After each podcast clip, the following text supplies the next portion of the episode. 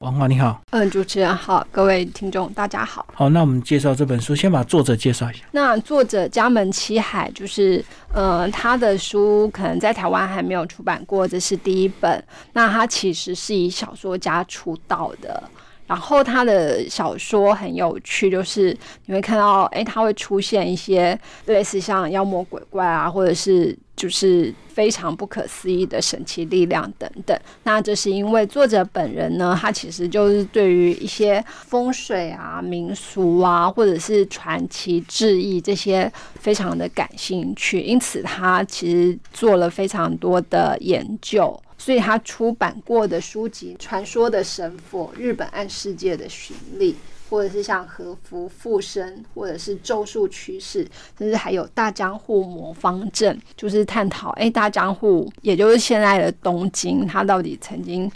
被这种魔方阵算是保护或者是限制？那这本书《咒术的日本史》是他呃目前最新的一本著作。然后这本著作其实是综合了他常年下来研究的成果，但是要先从一套漫画开始说起。这一套漫画呢叫做《咒术回战》，它的电影版在去年底就是在日本上映。然后它的销售卖座记录呢，打破了影史上的那个日本啊，日本影史上的那个首周的卖座记录，所以可以知道它其实是非常受欢迎的一部漫画。那这个电影版在二月底下旬，二月底的时候在台湾也会上映。那这一套漫画其实很有趣，它其在二零一八年才开始连载，然后到了二零二一年。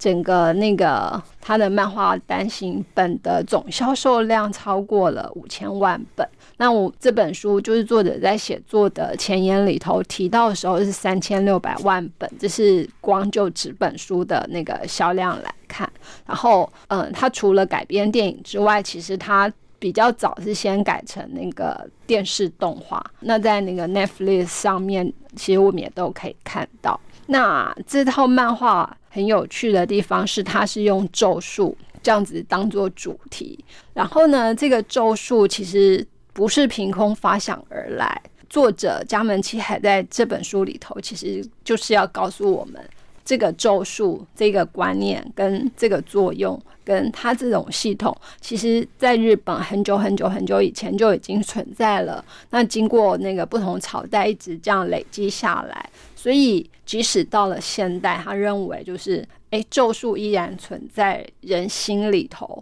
而且就是人还是会运用咒术。那当然，可能这个咒术不一定是我们直接想到那种咒语或干嘛的。这里其实有一个很重要的，不管是在日本咒术的历史上来讲，或者是在这一套那个咒术回战的漫画里头来讲，其实它最中心就是最基本的主要来源，其实是因为人类负面情绪的累积，这种负面情绪的累积就化为妖物，也就是他们。就是在漫画里头，或者在那个咒术史上，以咒灵来称的一个无形的东西。这种咒灵的存在，其实它会对人类产生一些影响。那重则死亡，轻可能就是精神上的那个刺激等等。然后，因为日本每年其实到现在为止，还是有超过上万人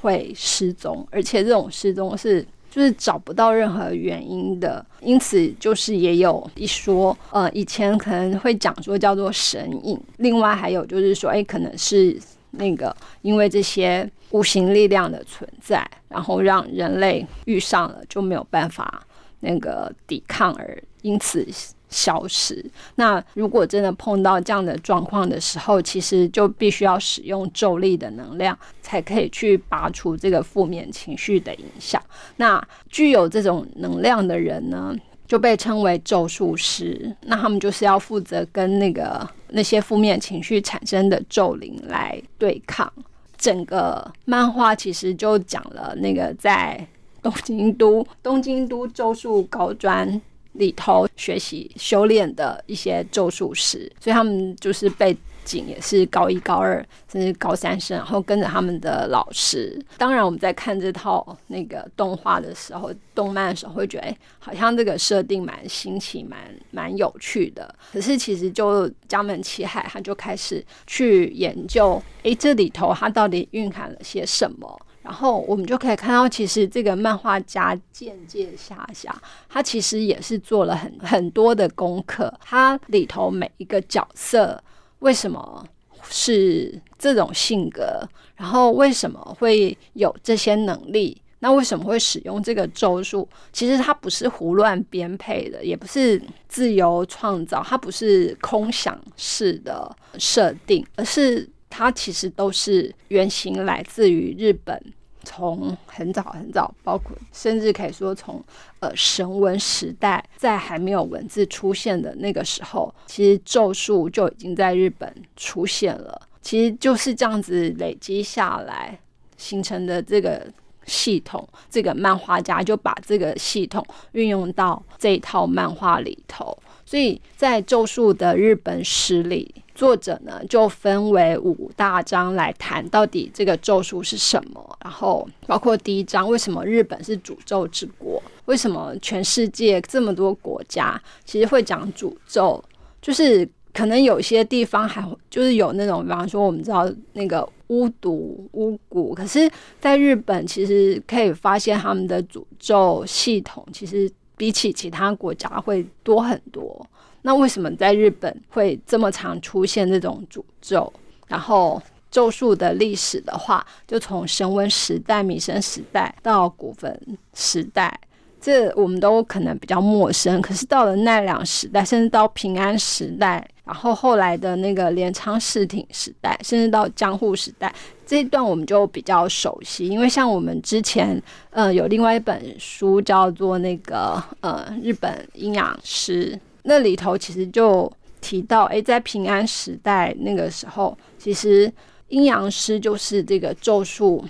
五大系统其中之一。那个时候就有那个掌权者、贵族，甚至当时的那个天皇，他们掌握了这个算是技术或知识吧。那他们就要为这个皇家服务。甚至就是那个时候就会传说，比方说平安京啊，因为皇室不同血脉之间的斗争，甚至是不同的那个民族之间的斗争，那战败者就是可能会变成怨灵。那这种怨灵的力量，甚至可能影响整座京城。所以当时就比方说，他们有迁京到长冈京，或然后又迁京到平安京，在当时都说，哎，是因为这些怨灵的影响。这也是为什么那个时候整个咒术会变成国家很重要的一个力量，而且就是会被紧紧的控管，那让你一般老百姓其实是不能不能任意接近的。不过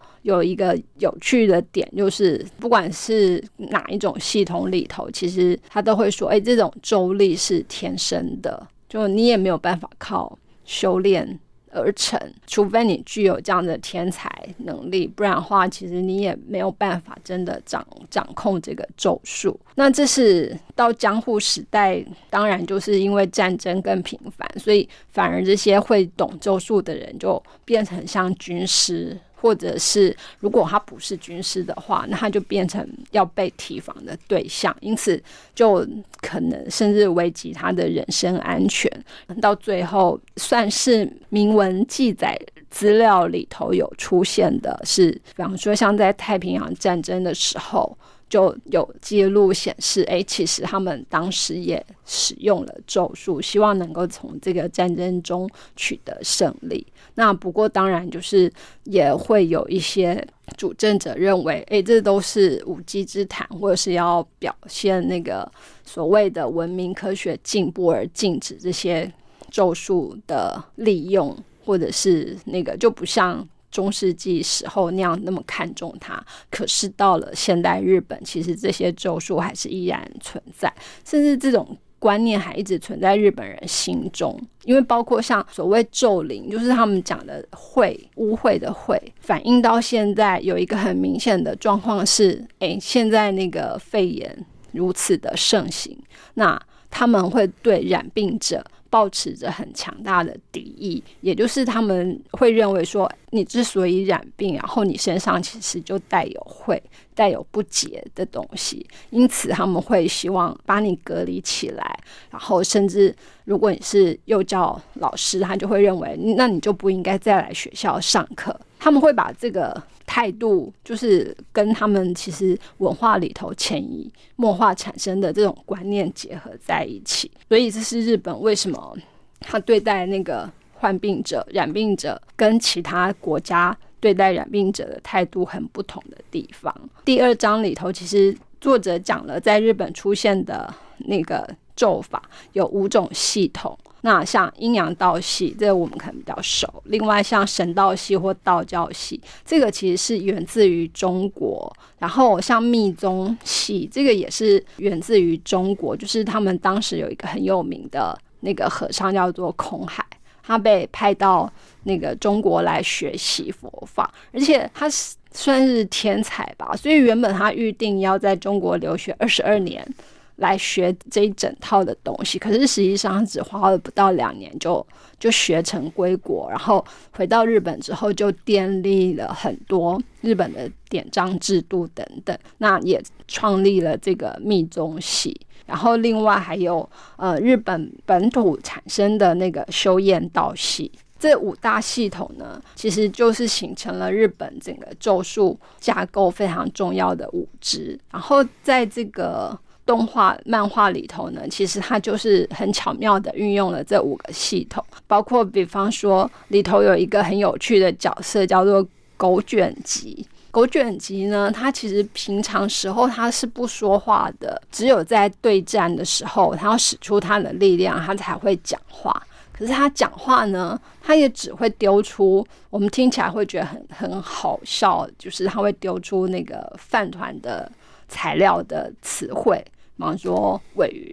比方说鸡蛋之类的，可是你就会想说啊，那为什么为什么作者要这样设定呢？其实他就是用了那个日本一种呃，他们有一个叫做言灵的概念。那所谓言灵，就是因为日本是属于万物都有灵，甚至包括像语言这种无形的东西也是有灵，因此它就有它的力量。所以你在使用。言辞的时候，你在讲话的时候，你要小心的使用。那这也影响了日文，他们为什么就是我们知道，就是重要的词其实会放在句子的后面，而不是放在句子的前面。这个其实就都反映了他们这样子的一个概念。然后最简单的说法就是：哎，你说好话。那你就会有好事。那如果你说坏话，你就会招来那个不好的事情。因此，这个狗卷机它用的其实就是这种言灵的概念来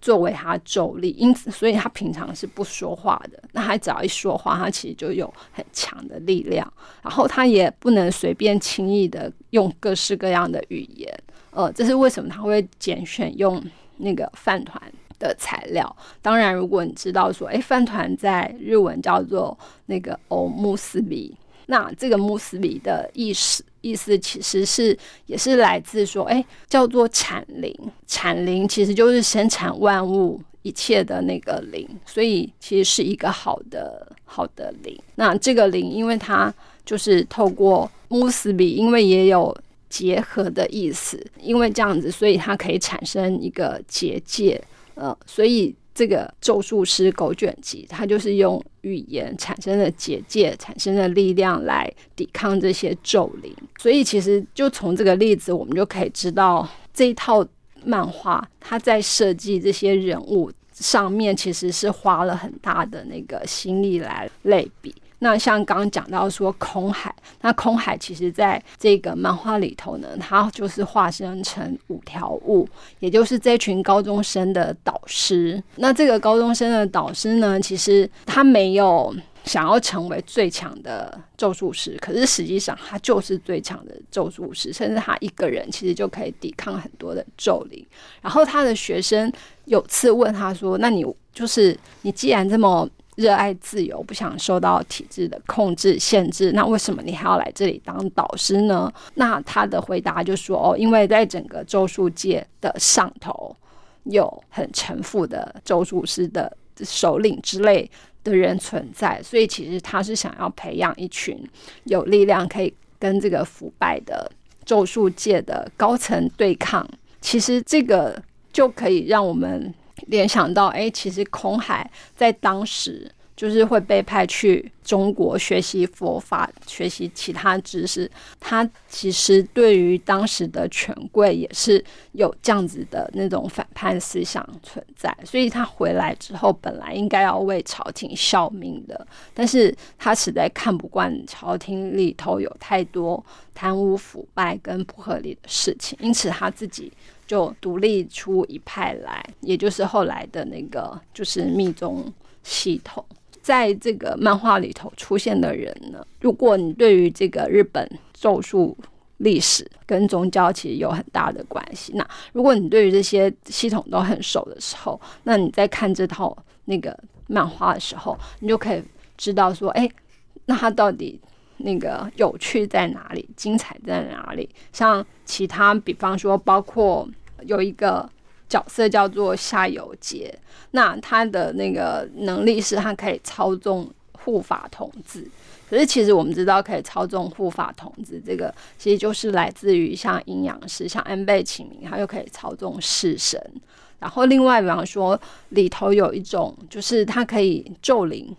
他可以设下叫做障的东西。那那个障。一般普通人当然看不到，那对于这咒术师，他就可以清楚的看到，是那个账就可以设立一些条件，比方说这个账可以让谁谁谁出入，可是某个人就会被挡在那个账外面，所以它其实也是一个结界的结界的概念。然后其他，比方说像还有那个他们整个咒术。高专最神秘，然后从头到尾都没有露面。可是因为有他的存在，才让这整个咒术学校存在变成可能的。那个最主要那个人物叫做天元，然后据说他就是一个不老，他会老，可是他是不死之身。嗯，然后他的存在就变成一个很重要的稳定作用。那像这种长生不老的女子，或者是不死的那个，其实就是跟。日本传说的八百比丘尼，像这样子的概念结合起来，